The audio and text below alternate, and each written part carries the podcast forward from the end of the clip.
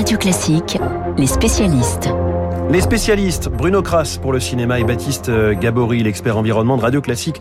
On commence avec vous, Baptiste. C'est un moment historique. Voilà la réaction hier du patron de l'Agence internationale de l'énergie après l'annonce d'un accord sur le méthane à la COP26. Et eh oui, le méthane, un longtemps oublié des grandes conférences climatiques. C'est un, autre gaz à effet de serre, le méthane, qui fait donc son, entrée, en quelque sorte, dans l'histoire des COP. Entrée euh, plutôt remarquée, puisqu'une centaine de pays, donc, ont lancé hier un pacte global pour le méthane. Vous avez les États-Unis, la France, euh, l'Allemagne, le Royaume-Uni ou encore euh, l'Irak, euh, qui tous s'engagent à réduire de 30% leurs émissions de méthane d'ici à 2030. C'est une première à l'échelle internationale. pourquoi cet accord est une si bonne nouvelle pour le climat? Parce que c'est vrai que le méthane, alors on, en parle peu, mais il s'agit du deuxième gaz à effet de serre derrière le CO2. On en parle peu parce qu'on en émet beaucoup moins que le CO2.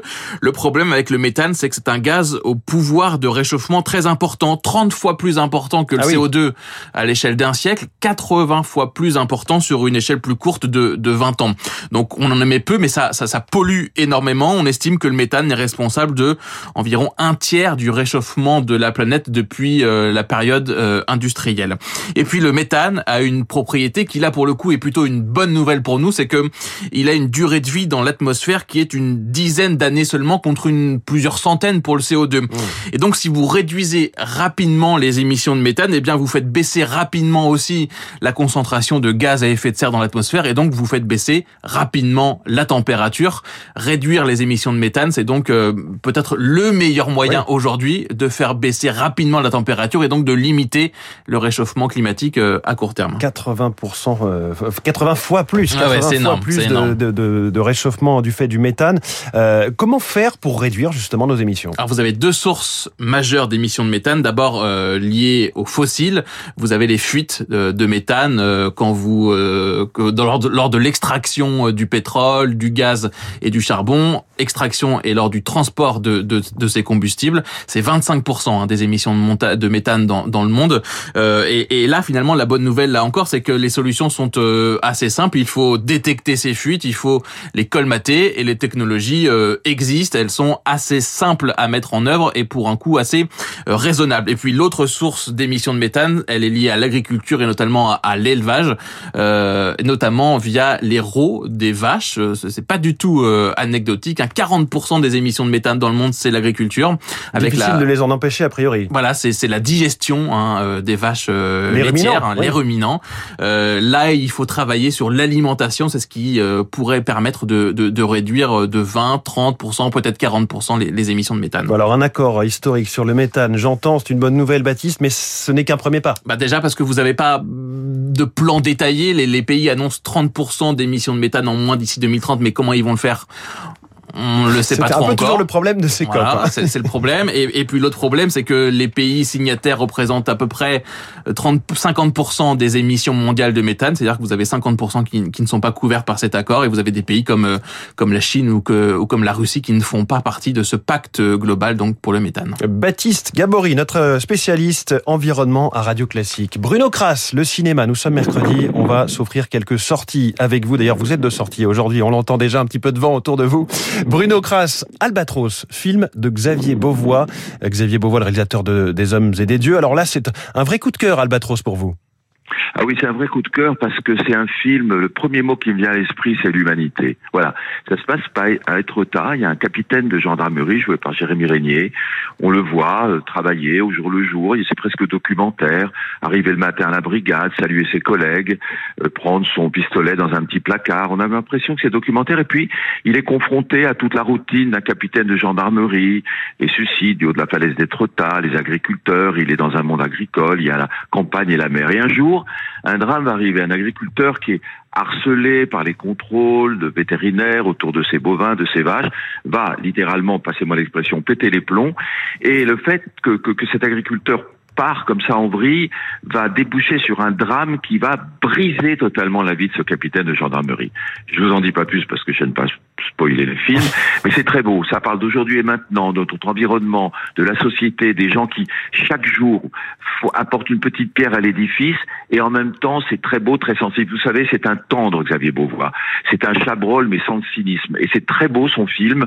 On, on est là du début jusqu'à la fin, scotché à son fauteuil. En même temps, c'est très intelligent, très bien joué. Voilà, c'est un très bon Xavier Beauvois. Xavier Beauvois qui signe donc Albatros. Deuxième euh, film que vous avez choisi pour nous, Bruno Kras, c'est un Jacques Audiard. Ça s'appelle Les Olympiades. Les Olympiades, comme ce quartier du 13e arrondissement de Paris, Olympiades, filmé en noir et blanc. C'est vraiment du Jacques Audiard? Ah, c'est pas tout à fait du Jacques parce que Jacques on connaît un prophète de Battement cœur s'est arrêté, c'est un univers viril, masculin. Là, Audiard a travaillé avec deux femmes qui sont scénaristes et réalisatrices, Céline Sciamma et Léa Missius, et c'est un film, une sorte de cartographie affective des jeunes d'aujourd'hui. On est dans le 13e, dans ce quartier des Olympiades, il y a trois personnages, ce sont, ce sont des jeunes gens qui ont réussi leurs études, mais ils sont, ils sont pas finis. Il y en a qui a fait une qui a fait son SPO, l'autre qui, qui va être prof, qui prépare l'agrégation, l'autre qui fait du droit, et c'est leur vie affective et sexuelle. Et alors, tout le propos du film, c'est de dire ils ne savent pas encore ce qu'ils sont vraiment. Ils sont un peu perdus. Euh, ils font l'amour presque de manière euh, hygiénique entre guillemets, mais les sentiments ne suivent pas parce qu'ils ont des postures, ils ont des craintes, c'est compliqué dans leur tête. Vous voyez, comme s'ils étaient parasités par par le monde d'aujourd'hui, par Internet, par les écrans, par le digital. Et en même temps, petit à petit, au fil du temps, on va s'apercevoir que les vrais sentiments, les vrais sentiments n'ont pas changé depuis des siècles. C'est les sentiments qui vont reprendre le dessus par rapport à toutes ces postures. Donc c'est très bien fait, très bien joué par des acteurs euh, pratiquement inconnus, sauf Noémie Merlan, qui est excellente dans le film. C'est un film qui n'est pas facile d'accès, mais qui est très intelligent et avec une mise en image en noir et blanc qui est splendide de la part d'Audiard. Les Olympiades de Jacques Audiard. Et puis, troisième film dont vous nous parlez ce matin, Bruno Kras. Il est signé Christian Carion. Christian Carion, on le connaissait pour euh, Joyeux Noël, hein, ce film sur les fraternisations euh, sur les lignes de front pendant la Première Guerre mondiale, aussi pour Une hirondelle ne fait pas le printemps. Là, le film s'appelle My Son, mon fils, en, anglais. C'est un film euh, avec une, une histoire, une, naissance un peu particulière. Oui, parce qu'il avait fait, il avait fait en fait Mon garçon avec Guillaume Canet il y a quatre ans.